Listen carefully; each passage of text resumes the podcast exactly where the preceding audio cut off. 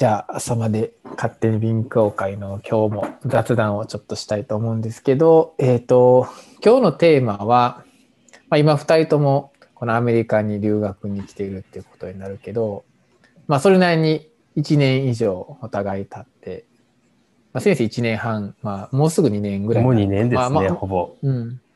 俺も2年過ぎたっていうところぐらいで、まあ、アメリカに来てから、まあ、留学してからっていうことやね。まあ、始めたことっていうのが何かなと。まあ、やっぱ日本とちょっと違うし、まあ、いろんな生活も変わってきたりとかするので、まあ、いろいろ始めたりすることっていうのはあるかなと思うけど、先生なんかあるかな？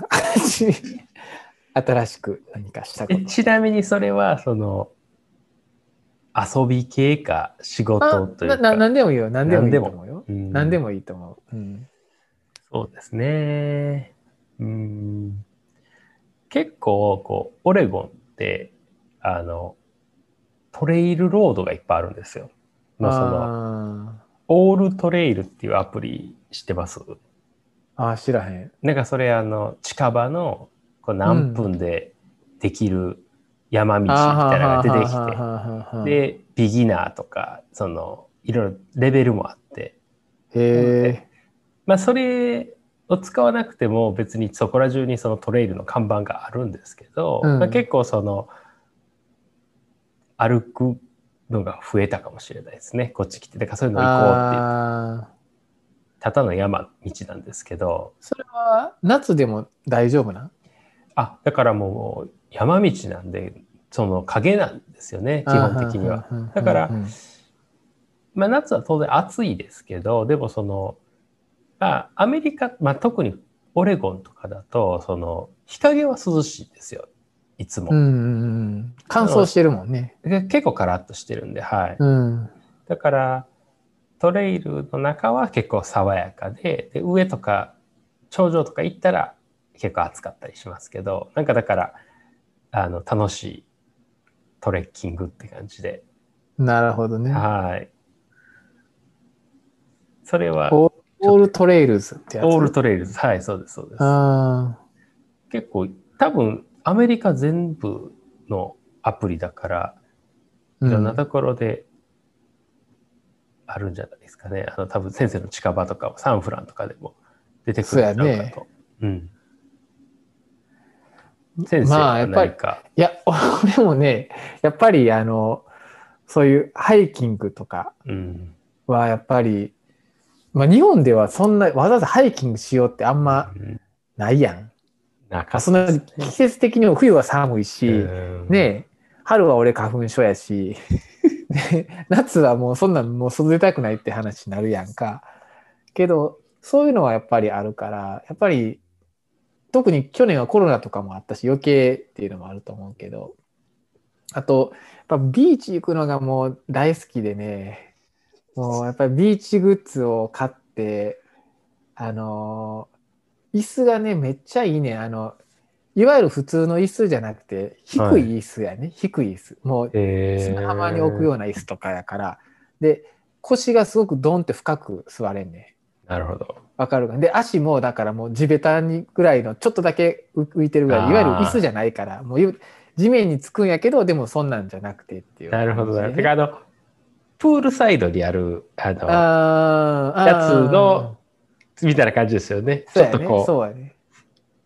フラットで、ちょっとかなり傾いてみたいな。うん。あでもちろんあの携帯用やからそのね車に全然普通乗っけてやし、でもまあちゃんとまあ革っていうかその大したあれじゃないけどまあいい形なんでしっかりガチッとしててなるほどもうねもうそれいたらずーっとい海におれるっていうか。いいなでまあ公園とかでももちろん使えんねんね。それも、うんうん。やっぱりあのみんな椅子持ってんねんこっちの人っぁ。て。うん。もうちっちゃいのからキャンプとかあれでも何でも持ってるやん椅子とかも。うだからもうめちゃくちゃいいよね。あともうゴロゴロも買ったしね。ああいういろいろクーラーボックスとかもね当然。あれもめちゃくちゃ使えるしそうそうそうそう。でテントももちろんね。買って、でこっちは結構風が強いからやうん。っぱり風よけ必要でテント必要なんよね、うん、なるほど。そういう。確かに。僕はまだあんまりそこまで、でも最近ちょっと揃えましたね。あの、うん。外でもうちょっと安全に遊ぶために、その、今一番下の子がハイハイで1歳なんですけど、それをこう入れれるカゴみたいな、え、よくみんながあれやってる？多分そういうやつ、外で。よくなんかもう子供もなんかいろんなものも全部入れてあ、そうそうそうそう。ゴロゴロ引っ張るやつやんな。あ、ひえ、ちゃん。それはもう展開するんです。それはちっちゃいあのテントみたいな。あーあー、そういうやつか。はいはい。なんかこっちってあれやん。いろんなもんガラクリアカーじゃない。リアカーのちっちゃい版みたいな。あありますね。よくみんなそこはいに子供もいっぱい乗ってて、うんうんうんなんかゴロゴロゴロゴロ引きながらありましす、あります。よう見るやんか。あれ、あれではないです。あれは、ああの、脱走するんで、奴らは。でも、いやこの間だから、あの、ちょっと旅行に行ったんです。週末旅行行ったんですけど、すごい役立って。だから。前までだと外に食べた時に、一番下の子はもうずっと、ああ、そうか。あの、チャイルドシートとか、あとはあのベビーカーにに。乗せとかないから、暑くつけとかへんとあかんねんね。うん、そこ、そうやどこ行くか分からへんし。そうなんですよ。うん。でもそのカゴのおかげで、カゴのう中でん。放置できるから、めちゃくちゃいいわと思って。あまあだからちょっとそういうのを揃えつつって感じですかね。あと、あ、こ、うんそうやな。そうね、あとはまあ、まあまあ、料理も結構しますけどね。あ、するようになったっていう感じ？うん、まあ、大学時代はまあまあ作ったりもしてましたけど、そんなうん、社会人になってからほとんどそんな作らなくなって、うん。で、でもやっぱりコロナもあったし、でまあ当然ながらやっぱりアメリカって外食めちゃくちゃ高いじゃないですか。うん。で、結構なんかコロナ禍で覚えたのは担々麺とか、そういう、担々麺って簡単なんですよ。めっちゃ。ああ、そうなん。で、あ食べれないじゃないですか。食べれへんね。ラーメン屋さんはあっても担々麺ってあんまないから、食べたいなと思って。でレシピ調べたら結構簡単で、いや、ラーメンより余裕なんですよ。本当あの、肉味噌？あの、うん、うん、うん。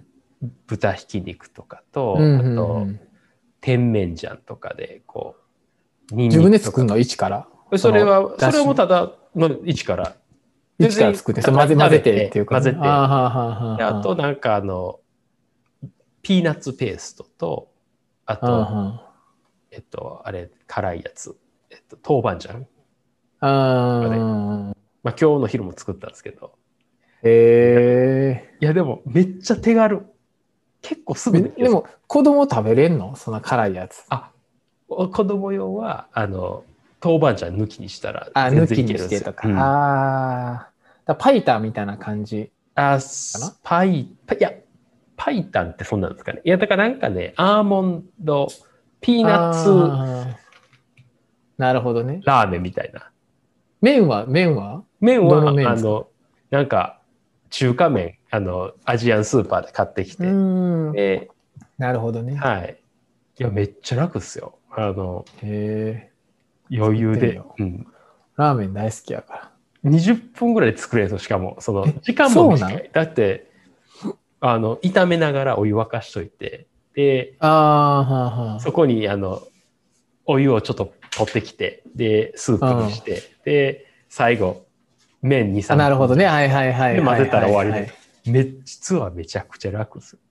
へ切ったりほとんどしないし。え。ああ、なるほどね。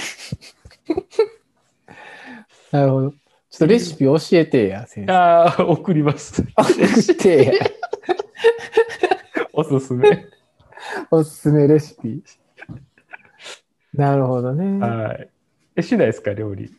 料理はね、えっ、と、まあ、たまに、たまにするかなっていう感じかな。あでも朝ごはんとか、ホットドッグ作ったりとか、パンケーキ作ったりとか、まあ、そんな、あとは、あの、旅行行った時に作るとめっちゃいいね。あそれこそ前のキッチン付きの。キキッチン付きのとかでやって山あー山の中で食べてとかね、ああ、いいですね。そういうのとかをすると、もうめちゃくちゃうまく感じるっていうか、うんそういうのはあるかなって。うん、そうやね。まあ、パスタとかは作ったりとかね、ちょっとあったりするけどね。うん。結構美味しいですもんね。そねの、うん。自分で作ったらまあね、やっぱりね、自分の味にできるから、そうですね。なんかこう、アメリカの味ではなくなっていくから、だからいいよね。うん。あとはね、なんか、なんか言おうと思ってんけど。あ、あと、そう。あの、こっち来てね、俺、日本では結構ビールとかを飲んでたんやけど、はいもう全然ビール飲まへんくなって、あら。で、あの、スパークリングウォーターやね。あもう、いつもこう、これとか、こんなんとか、あ見えへんな。あ。消しますね。ズームが。ズームが消すけど、ああ。これ Costco で。で売って、 Costco のやつね、クリスタル、クリスタル、これなんや、ガイザーかな。ガイサーとこれスパークリングのやつとかね。うんまあスパークリングウォーターをめっちゃ飲むようになったかな。なるほどうんまあ、ガスウォーターめっちゃあるやん。店でももちろんもらえるし。うん。やし、うん。だから、ビールはもう完全に飲まへんくなって、やっぱ日本のビールの方が俺は好きやから、こっちの IPA とかそういうのよりも。で、あとは、まあ、あとはワインをやっぱり飲むようになったかな、より。うんうん。安いしね、やっぱり。まあ、それは間違いなく安ね、し、めちゃくちゃ美味しいようんね。うんううんん、だから、僕はガスウォーターもり、まあ、好きですけど、なんかあんまり飲む、買う機会もなくて、なんかまあ重いし運ぶの。うん。もう水ばっか飲んでますけど、ああ。昆布茶、こっちめっちゃ流行って昆る。布茶ね、うん。あれは炭酸が欲しい時に、なんかちょっとだけ買っといて、結構飲んだりしてますね。アルコールの代わり昆に。布茶ね。うん。結構いろんなね、フレーバーで美味しい。めっちゃあるよね。うん。どこでも、どこの食料品っていうか、スーパー行っても売ってるよね。なんやねん、昆布茶と思いましたよね。日本の昆布茶をイメージしたけど、全然ちゃうやんみたいな。そうそうそうそう。そうね。だからこっち来て、あそういう意味では、まだ達成できてないんですけど、絶対やろうと思ってるのが、そのビールを作るっていうのをしようと思ってて、ビールを作る？はい、キットがあるんですよ。30度。へえ。うん。日本でそれつやったら捕まるんで、その、ああ、そうなんや。日本は、あの、国内でうんお。酒は、ビールは年間1000リットルかな？なんか忘れましたけど、以上作らないと許可もらえないんですよ。だから、あちょっとは全部違法なんですよ。個人では、個人ではそういうレベルでは。あ1000リットルなんて無理やんみたいな話じゃないですか。1000やったか1枚やったか忘れましたけど、あだからうん日本では絶対作れないから、作ろうと思って。でも、その、説明書まで読んだんですけどね。うんまあ、言ったらあれ発酵じゃないですか。言ったら発酵させるから、うん変な菌が入っちゃダメなんですよ。だから、うん。あの、滅滅菌処理が最初大事で、ああ、なるほどね。瓶がでかくて、これ、いや、めっちゃめんどくさいなと思って止まってるっていうね。なるほど。でも絶対、それはこっちで絶対しようと思ってますね。美味しいかわかんないけど。めちゃくちゃまずいらしいですよ。変な菌入ってたら。なんかその、変な味するらしい。で、危ない。その油断する。危ないな。危ない。それ危ないやろ。金は結構油断したら危ないと思うけどな。うん。いやもう、なるほどね。変な味したら、ペッつって。キノコ。あ、キノコ食べるようになりましたね。キノコ。めっちゃいっぱいある。まああるね。うん食べ物で言ったら確かに、こっちチーズとかもめちゃくちゃ種類あるし、うんうん。なんか、種類なんでもいっぱいあるよね。えっと、ウインナーとかソーセージもめっちゃいろいろあるし。うんもはやわからないですよね。わからへんよね。うん。そうやね。そう。いや、キノコはほんまに食べるようになりましたね。いっぱい、いろいろ。結構美味しい。えーろんな種類？うん、そうです。マッシュルームとかそういうのいろいろあるやんね。はい。ライオンメインマッシュルームですかね。なんか、うん。こんな、ほわほわした白いやつ。あー美味しいんですよ。なん。かね、へ歯ごたえもあって。あえ。と、うん。なんていうかな、オイスターマッシュルーム。ほんまにオイスターみたいな風味が。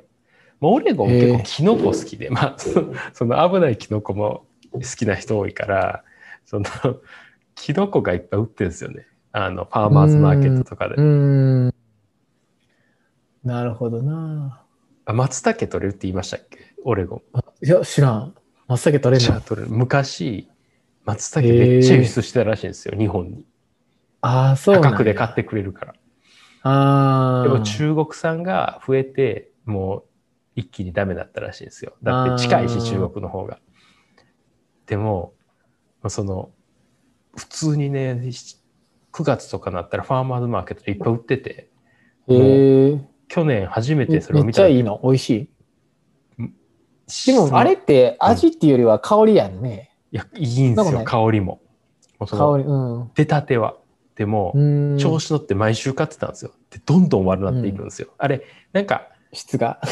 質が弱いですよね、松茸って。その虫にすぐ食われちゃって、だから、ちょこっと出てる時にピュッて取ったのが、すごいいいらしいんですよ。ああ、そうなんやね。で、もう、ちょっと調子乗って毎週買ってたら、うん。最後らへんとか、切ったら、めっちゃいるんですよ。虫が。虫が。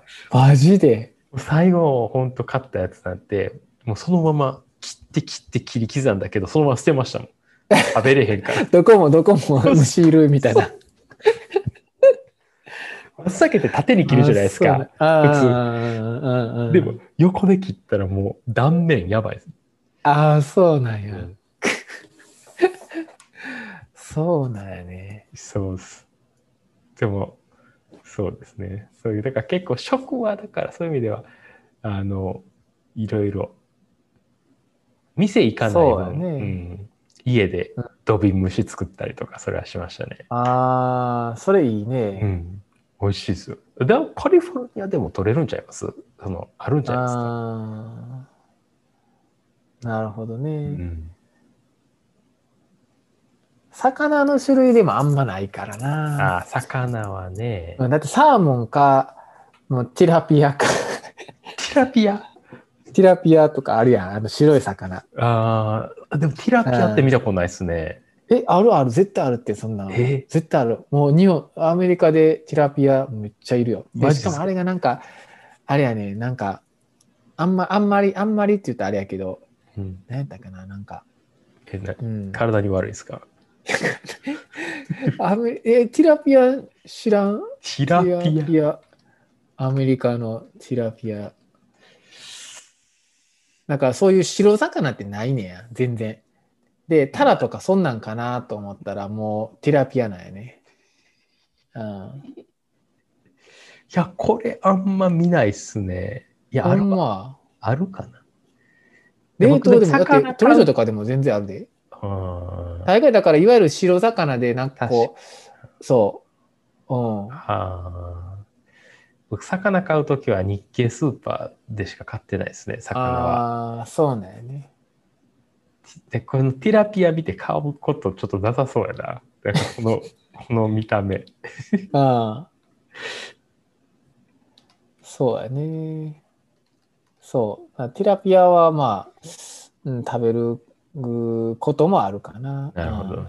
え、どうやって食べるんですか？煮つけとか。あでも普通に、普通にあの、フライのやつとかも売ってたりとかするし、あうんうん。コスコでも売ってたりするしね。ーなるほど。だからいわゆる、いわゆるこっちで手に入るなんか、白身の魚って言ったら結構ティラピアっていう感じかな。なるほど。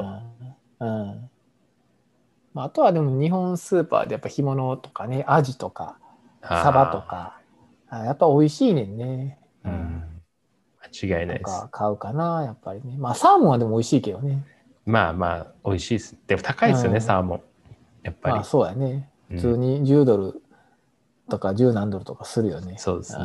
うんちょっとちっちゃくてもね、切り身のやつとかでもね。うんそうティラピア。うんうん。食べてみて一回。はい、トライします。フライとか、うん、いろいろあ売ってると思うよ。確かに。うん、コスコとかでも売ってるし。まあ、うんあの、どうにもならなかったら、あれにしますわ。あの、フィッシュチップスに。ああ。そうそうそうそう。あとはなんやろうな。いや、でも本当その、まあ、仕事の話で言ったらもう断然統計ですね。統計は、ああ、そうやね。まあ、プログラムも少しはやりますけど、まあ、そんななんかうん専門的な何かを作ったりはしないですけど、統計絡みではグラフ書いたりとかもちょっとやってた時期ありますし、とにもかくにも、そ、そこはなんか、まあメインでやってるぐらいの勢いでやってるかもしれない。ああ、ね、統計学ね。うんうん。それでも、なんか、全然大したレベルじゃないけど、前はどうやってんっていう、その、どんなんやって、何してたんやろという気持ちになりますからね。そうやね。うん、なるほどね。仕事なあ、仕事。めっちゃ新しいことをした。うん。まあ、まあこれも一つの新しいことなのな、アメリカに来てから。確かに。間違いないですね。うん。何をしたかって言ったら、そうやな。うん。コロナがなかったらこういうのはしてなかったかもしれへんね。そうですね。うん。いや、コロナはなかったら変化が少なかったかもしれないですね、逆に。少なかったかもしれんよね。同じようなパターンで学会行ってとか、なんかその、とかやったかもしれんよね。うん、そんな気がしますね。うん。コロナがあったからいろいろ考えたりとか、まあ、うん勉強したりとか、いろいろね、うんするのはあったから、いろいろ見るようになったかな、やっぱり。うん、あとは、そう、食事とかめっちゃ変わったかもしれない。運動とか、もちろん歩くようにも頑張ってしようとしてるし、うんまあ、最近ちょっとバイキングね、マウンテンバイクとか友達に借りて、この間もやったりとかしたんで、とか、うん、あとは、まあ、食事もやっぱり、あのー取る量を減らしたりとかしたよね。もう、あのーカロリーを全体的に減らしてとか、うん、まあ、健康維持って言ったらあれやけど、まあ、ファスティングまではあれやけど、まあ、明らかに量は減らしたりとかしたよね。うん。とか、いろんな食べ方とかも考えたりとか。う。うんん。だから、えー例えば、まあ野菜から絶対低 GI 食品から食べてとかね。血糖値をすぐ上げへんようにするとか。まあまあ、そういうのとかも含めて、こういろいろ、うん。ワインもちゃんとグラス一杯ぐらいは飲むみたいな。なるほど。逆に。逆に。うんいや、まあでも確かに、その、何もしなかったらマジで動かないんで、僕も、今や。うんだから、意識的にやっぱり動いて、その、かなり自分でコントロールできる環境にいるじゃないですか。何かその、うんなんていうかな。ここに行かなあかんとか、これせなあかんっていうことがすごくもうミニマムになってるんで、うん。でもだから全部マネージメントして、なんかある意味では、あの、全部できるけど何もせえへんかったらものすごくひどい生活になるんだろうなっていう感じで、まあ、そういう意味ではまあ、その律するお酒もだから、好きな、飲みたければどんだけでも別に毎日飲んでられるけど、うん。でもそんなんしたら己を苦しめるだけだし全然体に良くないっていうことはわかるから、そういう意味でなんかなんとなくじゃなくて結構理性的に生きるっていう感覚はありますかねその本当、うん。だそういう意味でなんか結構今僕アップルウォッチしてますけど記録とかも結構役に立つなっていうのは思いますし、うんどんどんそうなってきてる気がしますよねそのデータそうやね。うんそうやね。それはそうやろね。自分でどれぐらいマネジメントできるかっていうのは、まあ、大事やろうね。うん自己管理できるかっていうそうで話すだねうんうんうん時間も含めてね。時間とか。そうですね。うん。そう。そうやね。やっぱり、うん。まあ、ある意味ではしんどいのかもしれないですけどね。でも、慣れるとその方が快適というか、うん。そんなん言ってて、普通に、勤務医とかできるんかなみたいな不安が、ふつふつと湧いてきますけど。うん。あまりにも何でも管理今はできてるから、できなくなるようになる。逆に、逆にね。そうやね。え？みたいなね、で本当まあ運動は、激しい運動はする必要は別にないから、うんまあ、マイルドな、逆にマイルドな運動の方が良かったりとかするねんけどね。ああ、み、です。激しすぎるとね、うん、良くないんで。うん。だから、まあでもだからちょっと遠回りするとか、うんいろいろね、それだけでも全然違うし。先生はあれ、今職場行ってんの？時々、週に1回か2回。あ、でもそれぐらいなんやな。うん。それでも、やっぱり、どう？嬉しい？楽しい？職場ですか？じゃあど、どっちがいい？先生。と。ええいや、だから、いや、行く必要がなかったら、やっぱ行く時間は無駄やというか、なんか、うん。っ。ていう気持ちになってきししまってて、あなんか別にね、行かなくても、なんとでもなるし、あ。ずっと家にいんだろ？でも。そうっす。本当でも、なるほどね。行ったらやっぱ集中できるんですよ。やっぱりその、ああ、そらそうやね。うん。まあでも行くときの方がね、目的がある感じがします。だから何かしに行ってるんで、それをやろうみたいな。あで、うん、でも、そうですね。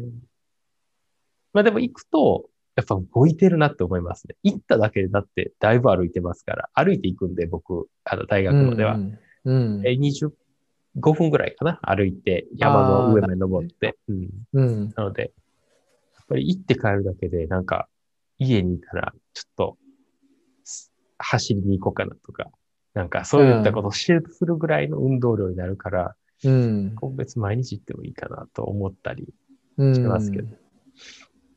まあ、でもまあ、今はもうあの、完全に全部のリストリクションが解除されてるんで、だからう、ん行ってもいいけど、誰も、誰もいないですよね。うん。うんやっぱりみんなそれに慣れちゃって、なんか今度は逆に行くのもちょっと、なんかめんどくさいというか、別にそれも強制されてないから。まあね、まあね、別にいかんでも見えたら確かに、うん、そうやね。まあその生活になっちゃったらう。そうかもしれへんな。ぜいかんでもいいんやったらっていう。俺いかんでもいいんやったら俺多分カフェで仕事するかな。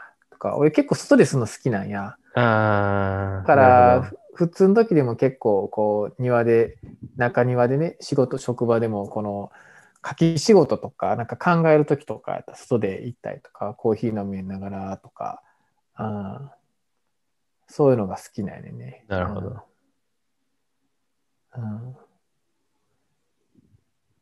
だから、家、家やとやっぱりその、狭いやん。狭いって言っても、うんうんうん、なんか、まあまあ、外の景色とかが、まあ、見えるけど、うんみたいな。確か確かに。うん。うん。それはそうですね。でも、もう、モニターとかね、そういうのがああ、そうか。揃ってると、そういう風にしちゃってん、うんああ、そうか。俺はそれしてないからかもしれん、家が。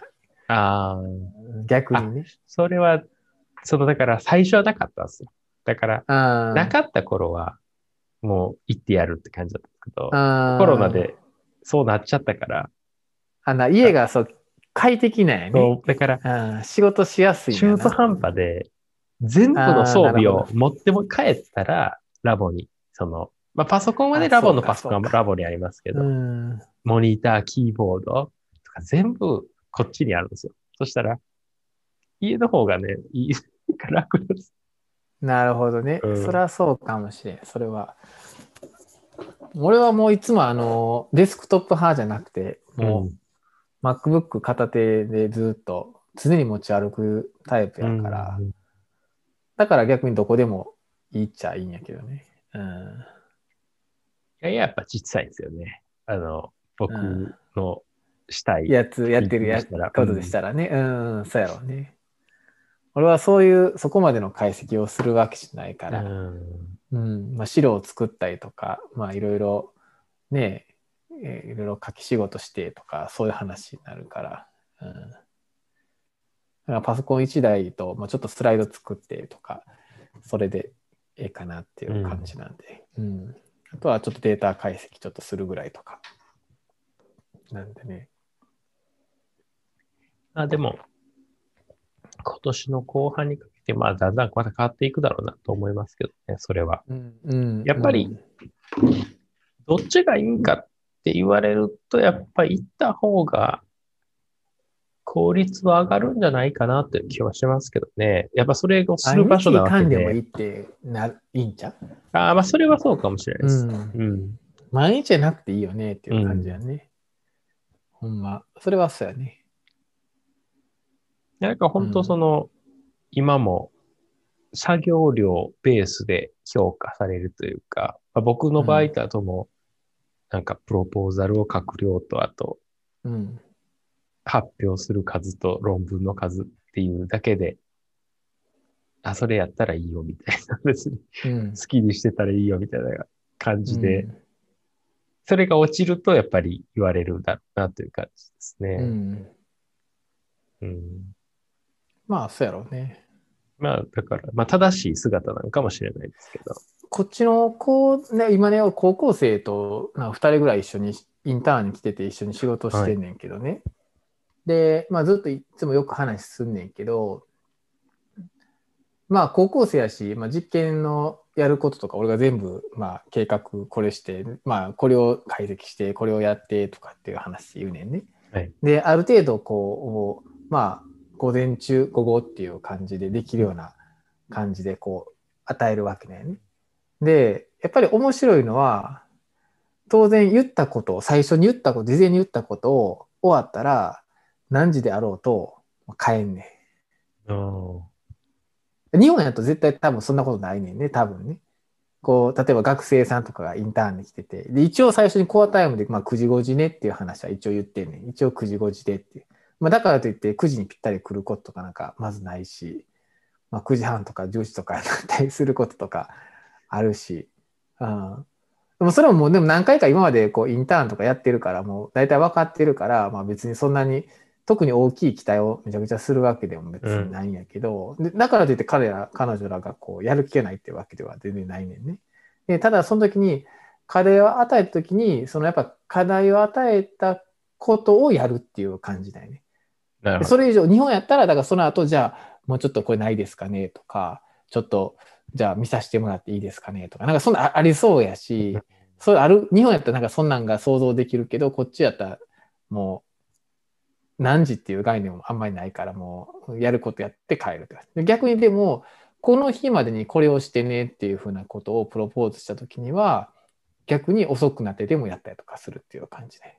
まあ、理由ももちろん言ってるから、ちょっとこれは急ぎやし、これをこの日までにやってほしいから、そうなったらこうこうこうやしねっていう話やったら、バーっとやるっていう感じ。うんだからやっぱりその、まあそういう感覚なんやろうなっていう。だからジョブ型的な話。なるほど。だからこう課題を与えて、課題に対してやるっていうう感じ。ん。うんその方が得意なんですよね。なんかその。そういう感覚なんやろうなっていう感じうん。で、やっぱその中で、その、使えるとか、で、どういうことを学びたいって言ったら、やっぱその、具体的に、この、こういう解析をしできるようになりたいとか、こういうふうな、こういうのをなんかしたいっていう、なんかね、具体例をやっぱりしっかり言うねんね。うん。だからそういうところは、やっぱり、なんか、そういうふうにお教育されてきたんかなっていうふうには思うし、うん当然 CV とか持ってるしね、高校生の段階で。当然インターンとかいろいろ出すときには CV をこう送ってきたりとかするから、自分はこういう人やとかって言って、で高校生とかでもいろいろやっぱり業績ってあるわけだよね。英語なんかそういう、そういう答弁大会で優勝したとか、なんかそんなんがいろいろ書いてんねん。なるほど、なるほど。で CV だけ見たら結構なんか立派な感じがすんねんけど、あったらやっぱり普通の高校生やったりはすんねんけどね。なるほど。うん、知識レベルもまあまあ普通の高校生うんでいろいろちょっと聞いてみても、あんまあまあ知らんねんなとかっていうこともいっぱいあるし。うん。えーいや、、うん。でも確かに、その、ジョブ型っていうのは本当その、ゲームのスキルを身につけるみたいな感じで、その、自分はこれがレベルなんぼの何々ができますみたいな話ですよね。こういった経験がありますとか言って。うん。だから、逆にそういうのはすごい自分が、こう、ふわっとしすぎてきたなってすごく、今更長い人思いますね。なんかその、うんそういう、これがこんだけできるっていうのをもっとこうクリアにこう設定した方が、まあ、良かったなと思うし、それが何がしたいっていうのをもっとこう言えた方が、なんかしたいことはあっても、なんかそこまで、なんかその、もっとちっちゃく、なんかこう区切って言えてなかったなっていうのは思って、でもそれはその統計の勉強を始めるときに、その東京先生に君がどのレベルの統計の教育を受けたか知らないけどって言われたときに、どのレベルも何もなんかやってただけやでみたいな思って。でも確かそう考えると、やっぱりその体系的にどのグレードの、ったらうん知識とかっていうのは分からないのはすごくまずいなと思って、まあ、そのコースとかを取り出したっていうのがあるんで、なんか、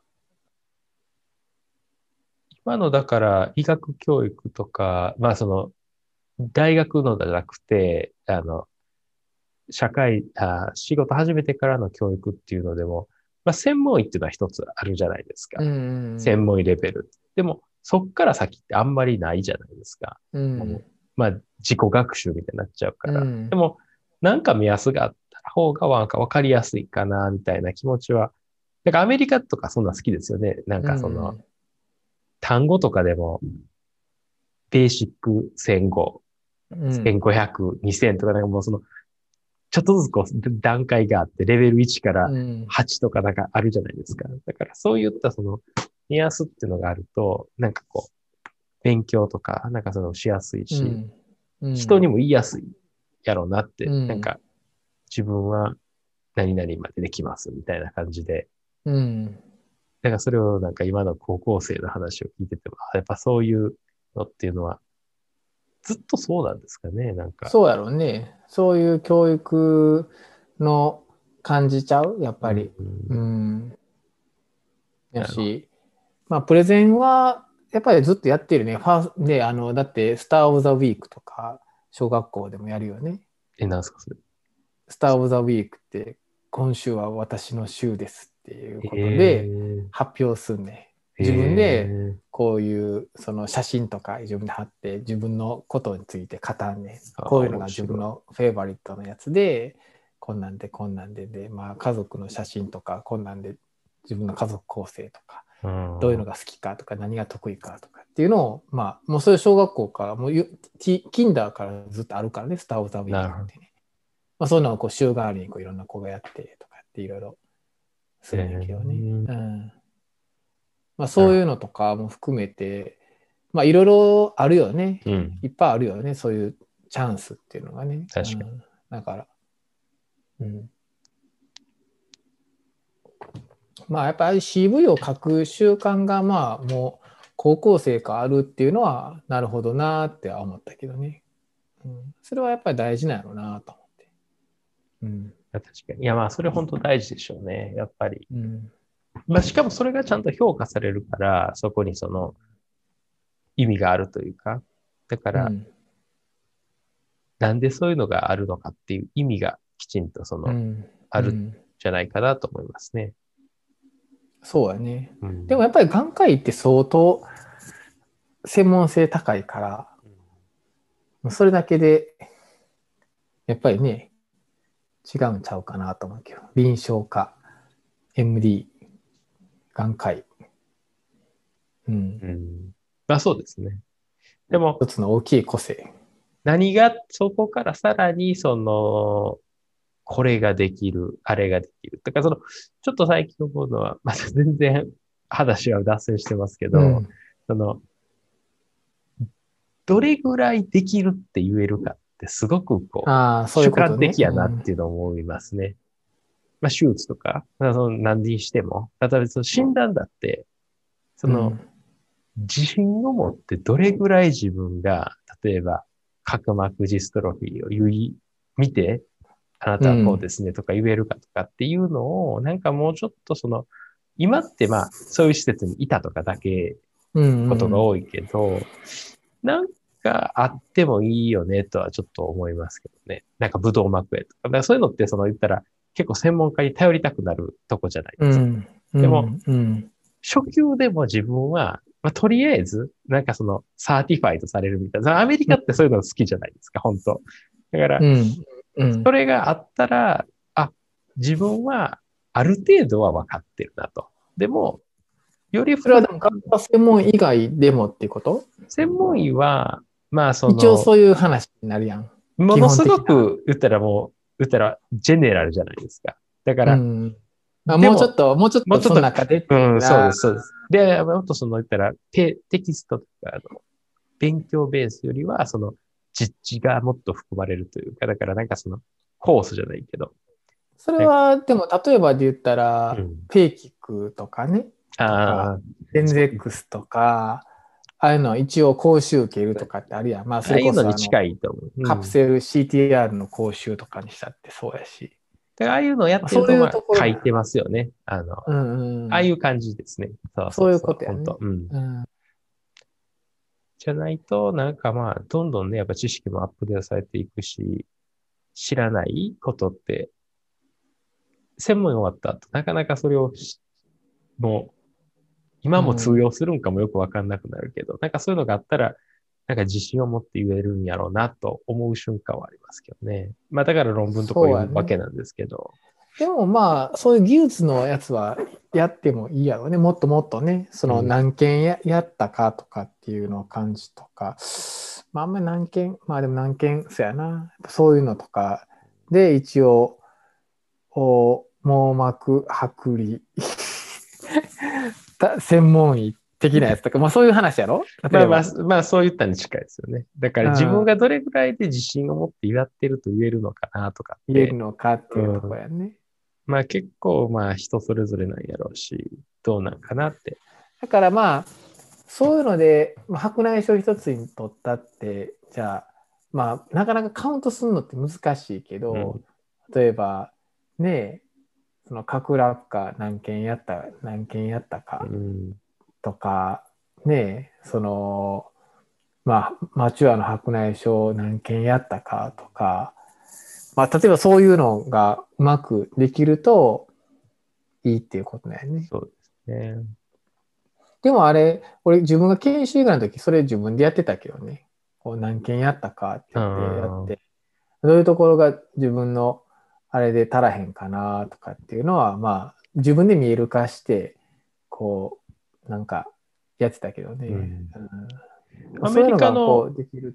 網膜症主体専門医だと、それは登録しないとダメらしいですね。自分の症例経験。験でそれが、次の就職の時に、あ、こいつはこんな経験したのでっていうので決まるらしいんで。だからそういったのになんか繋がっていくと、ちゃんと入力するんだろうなと思います。確かにね。先生はね、その自分のためにちゃんとやってるけど、やったけど、うんただ、それだけだともうめんどくさいし、今みたいな人そいうっぱい出てくるから。。